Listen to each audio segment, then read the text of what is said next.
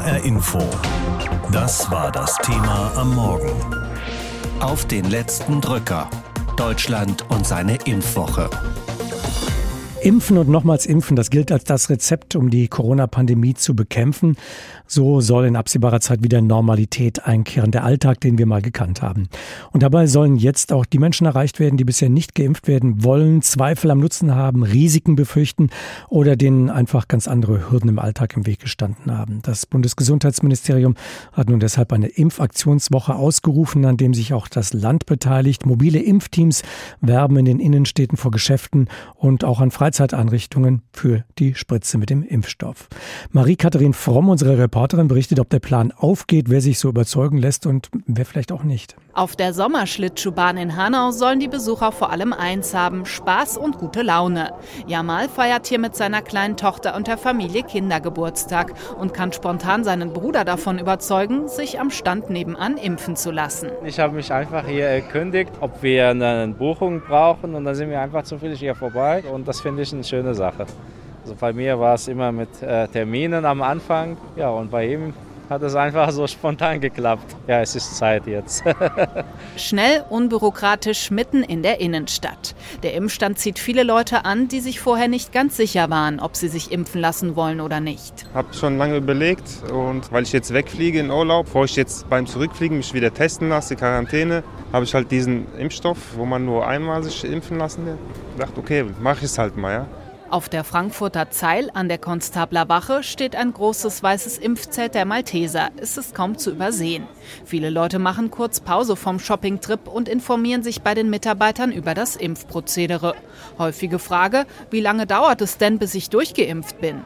Eine Frankfurterin ist mit ihrer 14-jährigen Tochter da, damit sie ihre erste Dosis bekommt. Aber sie lässt ihre Tochter nicht aus Überzeugung impfen, sondern aus praktischen Gründen. Sie macht sehr viel Sport und in dem Augenblick müssen wir an jedem Wochenende zum Testen, damit sie dann am Sonntag zum Sport gehen kann. Und wir machen das wirklich jetzt aus dem einfachen Grund, um dem aus dem Weg zu gehen. Aber nicht, weil ich wirklich denke, dass die Kinder in dem Alter eine Impfung brauchen. Das geht nicht nur ihr so. Eine Frau Ende 30 steht vor dem Impfstand und zögert. Sie möchte die Impfung aus gesundheitlichen Gründen nicht. Noch habe ich das nicht gemacht, noch wollte ich mich informieren, wie das ist, aber es ist in jedem Fall unter Zwang. Man hat einfach keine andere Wahl. Und auch wenn man nicht begeistert ist, man bekommt täglich immer mehr Druck. Entweder machst du das oder du gehst nirgendwo hin. Nach längerem Zögern entscheidet sie sich dann gegen die Impfung. Erstmal. Am Ende des Tages sind im Weißen Zelt auf der Zeil alle 240 Dosen verimpft an Skeptiker und Befürworter der Corona-Impfung. Eigentlich, so könnte man den Eindruck gewinnen, sollten wir doch nur noch einen Pieks weit entfernt sein von der viel zitierten Herdenimmunität. Aber weit sehr weit gefehlt. Die Impfquote bewegt sich nur im Schneckentempo und kommt nur mit Mühe über die Quote von 60 Prozent hinaus. Gebraucht werden aber 80, 85, besser 90 Prozent. Die Bundesregierung will in dieser Woche deshalb nochmal richtig Gas geben in Sachen Impfen und hat deshalb eine Aktionswoche gestartet. Darüber habe ich mit Markus Schäfer gesprochen. Er ist Kommunikationswissenschaftler am Institut für Publizistik der Uni Mainz und beschäftigt sich auch mit dem Thema Gesundheitskommunikation. Sind die Notwendigkeit und die Vorteile einer Corona-Impfung nicht ausreichend kommuniziert worden? Ich weiß gar nicht, ob es nur um Kommunikation geht. Ich glaube, es geht auch viel dabei um Organisation. Ich glaube auch, dass es nicht nur an den Leuten liegt, die das jetzt nicht verstehen. Ich glaube auch, die Politik muss da tatsächlich noch, noch mehr tun, um auf diejenigen, die jetzt noch nicht geimpft sind, aktiv zuzugehen. Da wurde, glaube ich, auch viel verschlafen. Jetzt ist ja die Impfwoche ähm, ausgerufen worden, aber man fragt sich natürlich schon, warum da nicht schon ein Konzept irgendwie in der Hinterhand war, als damals dann im Juni, Anfang Juni, die Impfpriorisierung aufgehoben wurde. Wenn die Menschen nicht zur Impfung kommen, dann muss die Impfung eben zu den Menschen kommen. Ist das denn der richtige Weg jetzt, um quasi mit der Spritze der Hand die Zögerlichen zu überzeugen? Grundsätzlich ist das der richtige Weg. Ja? Also wir brauchen niedrigschwellige Angebote, ähm, wir brauchen aufsuchende Angebote, aktive Angebote, auch Peer-Angebote, also nicht von oben herab, sondern aus den jeweiligen Zielgruppen heraus. Ich verstehe nach wie vor nicht, warum es keine systematische Ansprache gibt, kein systematisches Anschreiben. Das gab es mal in einigen Bundesländern für bestimmte Zielgruppen, ältere vor allen Dingen. Das ist das eine, also an die Leute herangehen sozusagen und auf der anderen Seite auch irgendwie die die, Lebensrealität von den Leuten zu berücksichtigen. Ja? Und das passiert aus meiner Sicht auch noch zu wenig. Das heißt, Menschen, die etwa die deutsche Sprache nicht besonders gut beherrschen oder gar nicht beherrschen, keinen Kontakt zu einem Arzt haben oder junge Menschen, die einfach so kerngesund sind, dass sie sowieso nie einen Arzt besuchen, dass man die auch erreicht? Das äh, Interessante ist ja, wenn man sich anguckt, wer denn da jetzt ungeimpft ist und potenziell auch bereit wäre, sich impfen zu lassen. Dann sieht man, das überschneidet mit äh, den Faktoren, die auch beim Thema Gesundheitskompetenz allgemein eine Rolle spielen. Also das ist Bildung, das ist der Sozialstatus, das ist das Alter. Da, da, tun sich sehr, sehr viele in Deutschland tatsächlich schwer. Also über 60 Prozent in Deutschland haben eine geringe Gesundheitskompetenz. Und das merkt man jetzt aus meiner Sicht auch bei der Corona-Impfung. Ja. Beim Spitzenreiter Bremen sind ja über 70 Prozent mittlerweile vollständig geimpft. Bei den Sachsen sind es gerade mal etwas mehr als 50 Prozent. Woran liegt das denn? Gibt es da eine plausible Erklärung? Ticken die Sachsen anders? Haben die Bremer die besseren Ideen gehabt?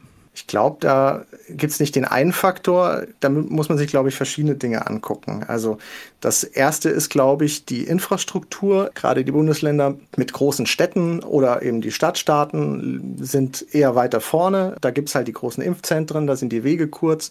Das andere ist wirklich ein bisschen schwierig zu erklären, weil gerade in den, in den neuen Bundesländern eigentlich ansonsten bei anderen Impfungen die Impfbereitschaft deutlich höher liegt als, als im Westen. Also ich erkläre mir das so ein bisschen tatsächlich damit, dass diese Impfung in der, in der Erzählung sehr stark irgendwie mit dem Staat ähm, und so weiter verbunden ist, weil da sehen wir tatsächlich ja auch, dass Demokratie Akzeptanz, Institutionenvertrauen, dass solche Dinge im Osten tatsächlich geringer sind. Ein weiteren Punkt, der, der da noch hinzukommen könnte, ähm, diese Woche haben Hausärztevertreter bemängelt, dass nicht konsequent gemeldet würde von den Hausärzten.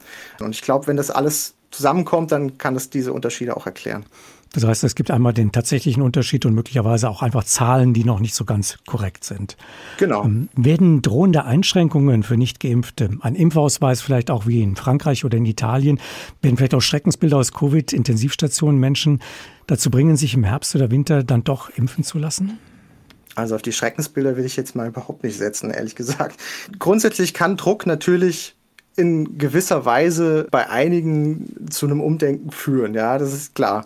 Aber es wäre jetzt nicht mein bevorzugter Weg. Man muss wissen, dass immer dann, wenn man Druck aufbaut, eben auch, dann führt es zu genau dem Gegenteil. Äh, Leute äh, wenden sich noch, noch, noch stärker ab. Ich glaube tatsächlich, dass wir in der Kampagne besser werden müssen. Und deswegen, äh, glaube ich, haben wir da noch gar nicht alles ausgereizt und da müssen wir jetzt eigentlich ran. Schauen wir nach Spanien. Rund drei Viertel der Menschen dort sind bereits vollständig gegen das Coronavirus geimpft. Das sind deutlich mehr als in Deutschland. Spanien gehört zu den Impfrekordmeistern unter den Flächenstaaten. Weltweit steht mit Kanada und Großbritannien auf den vorderen Plätzen. Dass es in Spanien, aber auch in Portugal mit der Corona-Impfung so erfolgreich läuft, das hängt mit der Impfkultur in diesen beiden Ländern zusammen, erläutert uns unser Korrespondent Oliver Neuroth. Matthias hat nicht lange überlegt, als er die Möglichkeit bekam, sich impfen zu lassen. Die Stadt Madrid hat die Impfreihenfolge vor kurzem praktisch aufgegeben. Jeder, der möchte, bekommt die Impfung in zwei Impfzentren sogar ohne Termin 24 Stunden am Tag. Vor einem Zentrum steht Student Matthias nun mit Pflaster am Oberarm. Es ist wichtig, dass sich möglichst viele impfen lassen. So können wir Schritt für Schritt die Inzidenz senken und unser altes Leben zurückbekommen. Außerdem soll die Impfung ja das Immunsystem stärken. Bis vor ein paar Wochen noch war streng geregelt, wer in Spanien wann geimpft wird. Zuerst die Älteren, dann die Jüngeren. Ausnahmen gab es nur wenige. Die Termine wurden zentral vergeben, per Anruf oder SMS mit knappem Vorlauf von ein oder zwei Tagen. Niemand musste sich selbstständig um die Corona-Impfung bemühen. Und das sei eine gute Strategie der Regierung gewesen, sagt der Madrider Soziologe Giuseppe Lobera, der gerade eine Studie zum Fortschritt der Impfkampagne in Spanien erarbeitet hat. La sociedad también ha podido ver el éxito die Menschen haben einfach den Erfolg dieses vergleichsweise strengen Verfahrens miterlebt, in ihrer Altersgruppe. Gleichaltrige Freunde oder Nachbarn bekamen etwa zur gleichen Zeit einen Termin, ließen sich impfen, da wollte kaum jemand außen vor bleiben. Viele fühlten auch eine gesellschaftliche Verantwortung. In Spanien hat die Familie einen hohen Stellenwert. Man verbringt viel Zeit miteinander, Jüngere hätten sich in der Pflicht gesehen, sich impfen zu lassen, um eine geringere Gefahr für ältere Familienmitglieder zu sein, sagt der Soziologieprofessor. Und er spricht die Impfkultur in Spanien an. Als Ende der 1970er Jahre in anderen europäischen Ländern impfskeptische Bewegungen aufkamen, hat Spanien gerade eine Kinderlähmungsepidemie dank Impfkampagne besiegt. Zweifler konnten nicht Fuß fassen. Nach offiziellen Zahlen lehnen gerade einmal sechs Prozent der Spanierinnen und Spanier die aktuelle Corona-Impfung ab. Auch in Portugal sind Impfskeptiker selten. Wie Spanien ist das Land noch eine junge Demokratie seit Mitte der 1970er Jahre. Soziologen verweisen darauf, dass Portugal bis heute eine vergleichsweise schwache Zivilgesellschaft hat. Nur selten demonstrieren Portugiesinnen oder Portugiesen gegen die Regierung. Die meisten erkennen die Autorität des Staates an. Und der ruft in recht strengem Ton zum Impfen auf. Vizeadmiral Enrique Gouveia Melo ist der staatliche Impfbeauftragte und tritt regelmäßig in Kampfanzug vor die Fernsehkameras. Nach einem holprigen Start der Kampagne im Frühjahr kann er inzwischen gute Nachrichten verkünden. Mehr als 80 Prozent der Menschen haben den vollständigen Impfschutz. Was in Portugal und in Spanien auch zum Impferfolg beigetragen haben dürfte, die Wucht der Pandemie war in beiden Ländern deutlich heftiger als in Deutschland. Gerade die ersten Corona-Wellen brachten die Gesundheitssysteme zum Kollabieren. Außerdem leben beide Länder vom Tourismus. Allen ist klar, dass das Geschäft mit Urlaubern nur dann laufen kann, wenn die Corona-Zahlen niedrig bleiben und keine neuen Reisebeschränkungen kommen. Auch dafür setzen Portugal und Spanien auf die Impfung. Deutschland dümpelt bei einer Impfquote von um die 60 Prozent dahin. Damit Corona seinen Schrecken verliert, müsste die Quote deutlich höher sein, nämlich so zwischen 85 und 90 Prozent, sagt das Robert Koch Institut. Jeder Pieks zählt, das sagt man beim Gesundheitsministerium in Berlin und hat deshalb eine Impfwoche gestartet mit Aktionen an ungewöhnlichen Orten für eine Impfung und auch da, wo man zufällig vorbeikommt, soll den Menschen ein Impfangebot gemacht werden. Corona-Schutz im Vorübergehen sozusagen, also der Fußgängerzone etwa auf dem Supermarktparkplatz oder dem Wochenmarkt. Christine Falk ist Professorin an der Medizinischen Hochschule in Hannover und Präsidentin der Deutschen Gesellschaft für Immunologie.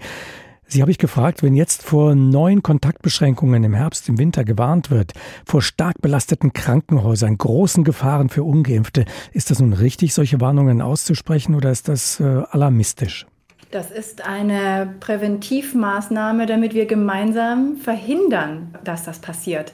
Denn es ist schon so, dass wir leider mit bei den Erwachsenen über 18 Jahren mit gerade mal über 60 Prozent einfach noch nicht genug Impfschutz für alle Menschen hier in Deutschland erreicht haben. Insofern haben wir es jetzt wirklich in der Hand. Es ist epidemiologisch ein Riesenschritt zwischen 61 Prozent und über 70 Prozent der Erwachsenen. Und ich hoffe, dass wir das erreichen, dass wir die wirklich motivieren können, sich impfen zu lassen, denn dann sind wir besser aufgestellt für den Herbst und Winter. Gibt es da ein Zeitfenster, das sich jetzt nur kurz öffnet, um das noch zu erreichen, bevor es ganz schlimm werden könnte? Jetzt ist genau der richtige Zeitpunkt, wenn wir ein bisschen mehr zulegen können, ein bisschen mehr Motivation und den Leuten klar machen, dass der beste Schutz für sich selbst und seine Lieben die Impfung ist bei den Erwachsenen und den Kindern und Jugendlichen ab 12, dann ist jetzt genau der richtige Zeitpunkt. Denn wir wissen nicht, wie die Dinge sich entwickeln, aber wir haben im Moment fast 10.000 Neuinfektionen pro Tag. Das ist viel zu viel, um wirklich die Menschen zu schützen und auch das Krankenhaussystem nicht zu überlasten. Das sollte unser gemeinsames Ziel sein. Appelle hat es ja nun in den vergangenen Wochen und auch Monaten immer wieder gegeben. Jetzt also Impfungen, äh, da wo die Menschen sind, äh, auf dem Supermarktparkplatz, im Dorfgemeinschaftshaus, wo auch immer. Kann man mit solchen Aktionen die Impfverweigerer oder auch solche, denen einfach aus irgendwelchen Gründen der Antrieb gefehlt hatte, sich darum zu kümmern, kann man diese Menschen tatsächlich so in ausreichender Zahl erreichen? Es gibt hier eine sehr gute Studie, die zeigt, wie die Menschen darauf reagieren und was noch möglich ist. Und diese Studie aus Erfurt zusammen mit dem RKI sagt ja sehr schön, dass dieses aufsuchende Impfangebot ganz wichtig ist. Und ich glaube, diesen, wenn wir diese Gruppe schon erreichen, hätten wir schon sehr viel gewonnen. Es gibt, glaube ich, auch noch viele Menschen, die Fragen haben. Und dann sollten wir versuchen, die Fragen zu beantworten. Ich bin ein großer Fan von Aufklären, Erklären und dadurch Vertrauen schaffen. Und ich denke, das ist ein wichtiges Element gerade in dieser Zeit, damit wir Menschen, die sich denken, ich bin mir noch nicht ganz sicher, ob ich genügend weiß, das Signal aussenden, dann fragen sie uns, dann beantworten wir ihnen diese Fragen. Und das ist vielleicht ein weiterer Schritt, eine weitere Gruppe zu erreichen. Wäre ein Weg jetzt darauf zu warten, dass Kinder auch unter zwölf geimpft werden können? Ich möchte nicht so gerne darauf warten. Ich möchte im Moment wirklich gerne die Erwachsenen motivieren und auch die Kinder über zwölf Jahren, für die der Impfstoff ja jetzt auch von der STIKO empfohlen wird, damit wir da wirklich das Potenzial ausschöpfen können. Es wird ja beantragt gerade für die Kinder unter 12 und da müssen wir uns auf jeden Fall sehr genau, vor allem die STIKO wird das tun, die Studien ansehen, bevor da eine Entscheidung gefällt wird. Insofern glaube ich, ist jetzt der richtige Zeitpunkt, die Erwachsenen bitte zu motivieren und auch die Kinder über zwölf Jahren. Und dann werden wir sehen, wie wir die Kinder unter zwölf Jahren auch schützen können und wie sicher das ist. Das ist aber eine zweite Frage, die vielleicht etwas später jetzt im Oktober beantwortet werden kann. Aber den September sollten wir bitte jetzt für die Erwachsenen nutzen. Angenommen, wir würden das jetzt nicht nutzen, was würde das in der Konsequenz bedeuten im Winter, im Herbst oder auch schon mit dem Blick auf das kommende Jahr. Wenn wir das also akzeptieren, würden wir dann schließlich im kommenden Jahr ohnehin nicht Herdenimmunität erreicht haben. Entweder weil ein Großteil geimpft ist und die anderen, die ungeimpften, sich immunisiert haben, dadurch, dass sie sich angesteckt haben. Sie sagen das ganz richtig. Wir werden sicherlich diese sogenannte Herdenimmunität, ich mag den Begriff nicht so, weil mhm. das klingt ja immer so, als ob man einer Herde hinterherläuft. Das ist ja nicht so. Aber diese, diese Immunität in der Gesellschaft erreichen. Die Frage ist genau, um welchen Preis. Denn die Menschen, die sich jetzt nicht impfen lassen, denen sollte man wirklich fairerweise sagen, dass sie ein extrem hohes Risiko haben, dass sie sich dann anstecken und dann müssen sie sich durch die Infektion quälen. Und das ist kein besonders angenehmer Strategie, weil man nämlich nicht vorhersehen kann, wer dann doch einen schwereren Verlauf nehmen würde, auch bei den Jüngeren. Das kann man sich echt ersparen. HR Info. Das Thema. Wer es hört, hat mehr zu sagen.